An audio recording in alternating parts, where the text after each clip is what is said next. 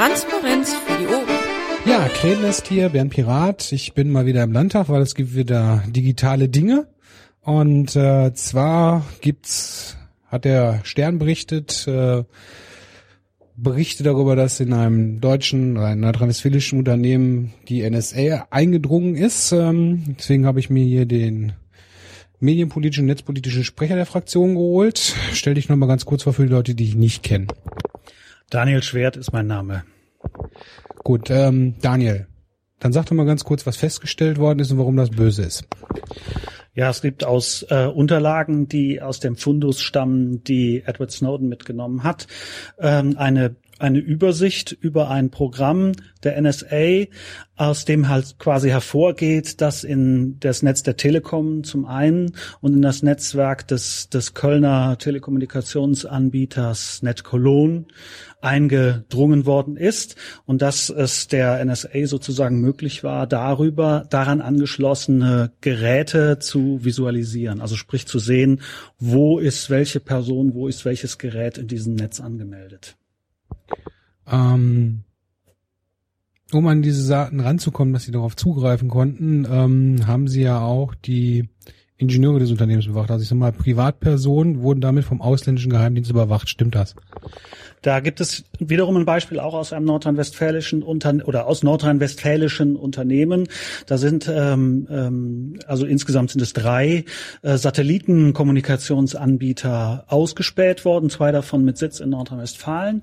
Und da war die typische Vorgehensweise so, dass man sich den Chefingenieur dieses Unternehmens zum Beispiel ausgesucht hat und den ausspioniert hat, um eben an die Zugangsdaten, also seine äh, betrieblichen Zugangsdaten, sage ich mal, zu kommen und damit eben das Netz infiltrieren zu können.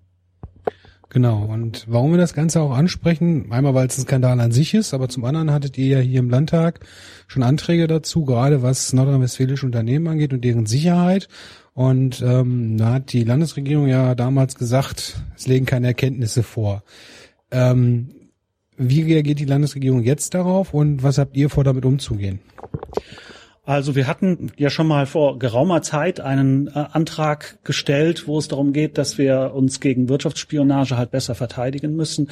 Dazu gab es auch eine Anhörung hier im Landtag, die war auch sehr aufschlussreich, weil eben zum Beispiel der, der nordrhein-westfälische Verfassungsschutzvertreter da war und so sinngemäß sagte, ja, also zum einen liegten keine Erkenntnisse vor darüber, dass es Spionage gegeben hätte in Nordrhein-Westfalen. Also krasser Widerspruch eigentlich zu den Erfahrungen, die wir jetzt aus der Presse da nehmen können. Und zum anderen, sie seien seien auch irgendwie nicht so richtig zuständig. Ne? Also das sei mehr dann eher eine Sache des Bundes und sie könnten ja auch nur dann tätig werden, wenn irgendjemand ja quasi Anzeige erstattet. Sie könnten also nicht von sich aus tätig werden. Das war so der Tenor dieser Anhörung. Ähm, dieser Antrag von uns, der ist vor gar nicht so langer Zeit, ich glaube vor zwei, drei Monaten in den Ausschüssen dann abgelehnt worden.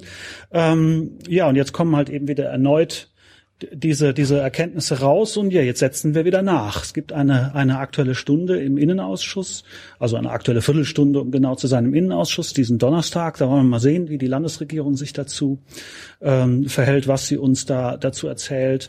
Und wir werden dann gegebenenfalls, je nachdem, was das am Donnerstag gibt, dann auch mit, mit äh, parlamentarischen Anfragen wieder, beziehungsweise Anträgen wieder nachsetzen. Unter dem Aspekt, dass jetzt neu rauskommt, ist, dass der BND ja wohl doch tiefer verflochten mit der NSA ist, als man zugegeben hat. Da gab es ja auf ähm, netzpolitik.org, glaube ich, einen Bericht. Ähm, wenn der Verfassungsschutz äh, keine Erkenntnisse hat, könnte sein, deine Einschätzung, ne? wirklich mal konjunktiv, könnte sein, dass die vielleicht doch äh,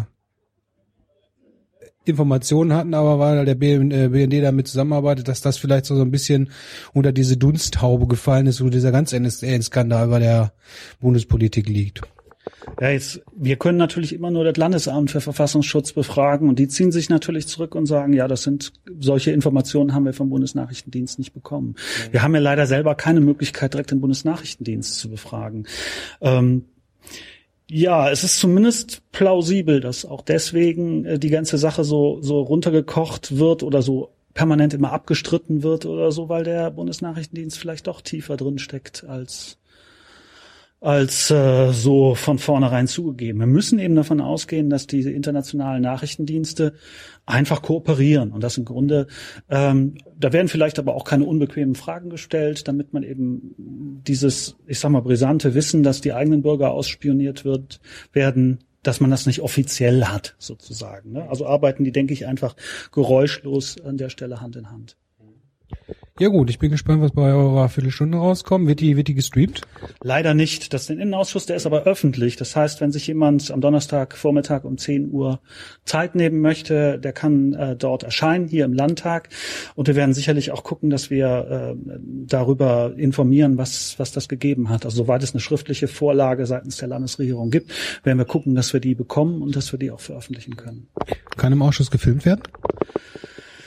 Das müsste man vorher beantragen. Versuch wäre es wert, aber ich fürchte, das äh, würde nicht gestattet werden dort im Innenausschuss. Der Innenausschuss ist da eher schwierig. Lass uns doch nachher nochmal nach der Aufnahme drüber reden. Weil wir haben ja noch einen zweiten Punkt. Ähm, unsere Bundespolitik hat es hier hingestellt, ne? Schwarz-Rot und hat gesagt, wir machen jetzt hier Nägel mit Köpfen, wir rufen die digitale Agenda auf den Tagesordnungspunkt. Äh, da ist ja schon wieder ein Stück weit zurückgerudert worden ist, was die, was die, ne, Störerhaftung angeht und so. Und das wollt ihr jetzt hier auch auf dem Tisch des Landesparlaments bringen, weil digitale Agenda ist halt nicht nur Bundessache, eigentlich ist es Weltsache, sag ich mal, aber ähm, was habt ihr da vor? Ja, zunächst einmal muss man sagen, dass die digitale Agenda ja eine einzige große Enttäuschung ist. Was, was da verzapft worden ist, ähm, das ist es ist praktisch nur allenfalls vielleicht so ein kleiner Teilaspekt der gesamten digitalen Agenda unserer digitalen Welt oder der Umwälzung, vor der wir stehen. Die sind ja nicht mal ansatzweise da irgendwie drin enthalten. Ne? Also die beschränken sich ja im Grunde darauf, ähm, das in die Wirtschaftspolitik zu verorten. Ähm, und das sieht man auch daran, dass das Wirtschaftsministerium selber führend ist. Mhm. Dann gibt es eben noch das, dieses sogenannte Infrastrukturministerium, also das Datenautobahnministerium, was da beteiligt ist, und der Bereich Inneres. Ne? Also die sehen im Grunde das, das Internet nur als Kunden einerseits, Unternehmen andererseits und vielleicht noch den Leitungen dazwischen. Und das ist natürlich viel zu wenig. Das ne? Internet ist halt nicht nur Einkaufshalle, sondern wesentlich mehr. Richtig. Das ist so Internet aus den 90ern, ne? TV-Shopping. Ähm, aber wir haben eben mindestens schon mit dem Web 2.0 zu tun, wo also auch jeder ähm, Teilnehmer im Internet ja seinerseits Sender ist gewissermaßen und so ganz die ganzen Aspekte wie äh, Datenschutz und Privatsphäre sind in dieser digitalen Agenda nicht erwähnt worden. Also auch gerade die Tatsache, dass wir von staatlicher Seite überwacht werden im Internet, das, da gibt es kein Wort zu in dieser digitalen Agenda. Das ist natürlich ein Unding, dass Bürgerrechte da überhaupt keine Rolle, Rolle spielen in dieser in diesem Dokument.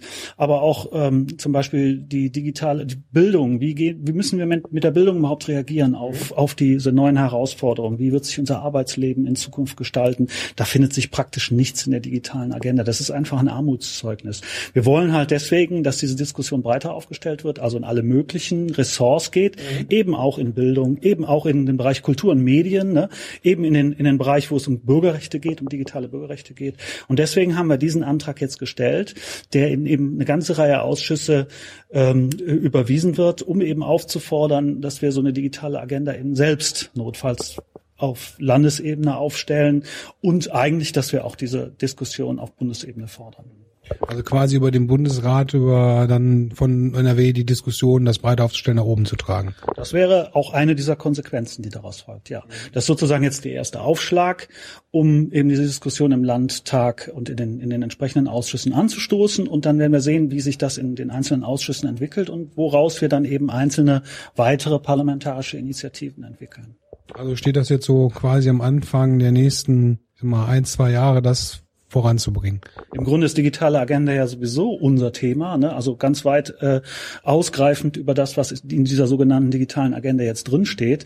Und äh, wir betreiben das Thema ja sowieso schon. Also du hast schon mit der Sache mit der Störerhaftung ähm, vorhin angesprochen. Das ist ja auch so ein Punkt, wo die digitale Agenda im Moment im Grunde hinter die Koalitionsaussagen wieder zurückgefallen ist, dass plötzlich nur noch von gewerblichen Teilnehmern gesprochen wird und dass an manchen Stellen eben doch so kleine Hintertürchen in die Störerhaftung übrig gelassen werden.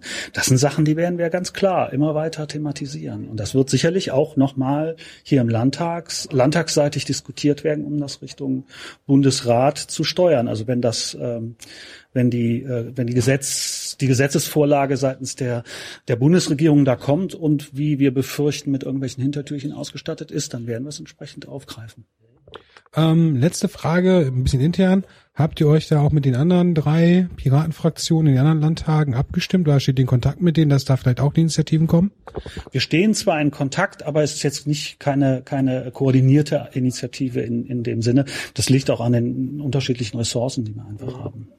Gut. Wir, wir sind hier relativ komfortabel ausgestattet, sage ich mal, mit so relativ vielen Abgeordneten, relativ vielen Referenten. Da kann man das auch ein bisschen breiter oder in mehr, auch mehr detaillierter einfach betreiben als andere. Aber nee, sicher, das ist ein, ein Thema, was die alle betrifft.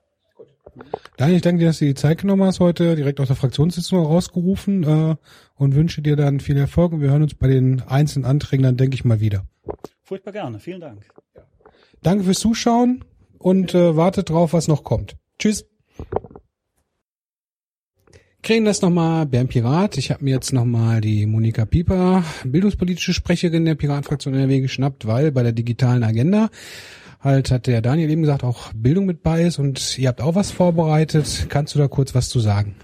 Ja, wir sind genauso enttäuscht wie Daniel von der digitalen Agenda, wie sie die Bundesregierung jetzt vorgeschlagen hat. Das ist viel zu wenig Inhalt. Und für Nordrhein-Westfalen heißt es im Bildungsbereich, wir müssen halt sehr viel mehr tun, als dort gefordert wird. Denn NRW hat immer den Anspruch, ne, Vorreiter zu sein, gutes Beispiel zu geben und da ist hier leider sehr wenig von zu sehen.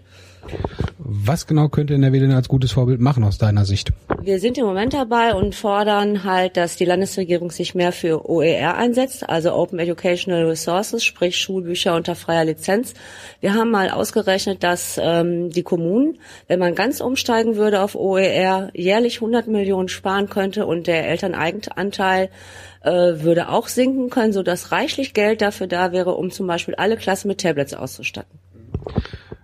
Ganz doofe Frage. Wenn das so viel Geld spart, warum ist das noch nicht umgesetzt? Also was, äh, du weißt, worauf ich hinaus will, aber ich sag einfach mal. Ja, also ich denke mal, da gibt es äh, Interessen, ne? Ich sag, sag mal so Schulbuchverlage, die mhm. kein Interesse daran haben. Die Landesregierung sieht es offensichtlich nicht als ihre Aufgabe an, ähm, das anzustoßen sagt, wir sind nicht für die Herstellung von Schulmaterialien zuständig. Das heißt, wir müssen jetzt Wege suchen, äh, interessierte Kollegen suchen, vielleicht, wir haben überlegt, vielleicht eine Stiftung zu gründen, also irgendetwas zu unternehmen, um es selber voranzutreiben. Ähm, du hast gerade erwähnt, es gibt eine Anhörung dazu. Kannst du dazu kurz was sagen? Ja, wir haben nächste Woche eine Anhörung äh, zu diesem weiten Feld Medien, neue Medien in den Schulen.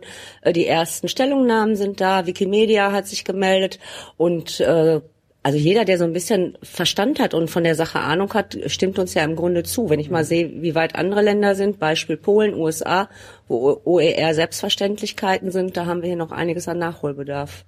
Kann man die Stellungnahmen jetzt schon einsehen oder erst nach der Anhörung? Die kann man einsehen. Die sind im Dokumentenarchiv hier im Landtag einsehbar. Dann setze ich die nachher unter die Shownotes, dann könnt ihr ja schon mal reingucken. Und ich würde sagen, wir treffen uns nächste Woche nach der Anhörung wieder und dann kannst du sagen, wie es da abgelaufen ist, ja? Ja, so machen wir das gerne. Vielen Dank, Monika, dass du noch kurz die Zeit genommen hast. Ich hole die alle aus der Fraktionssitzung hier raus. Ganz böse bin ich hier heute. Ähm, du tust uns damit einen Gefallen.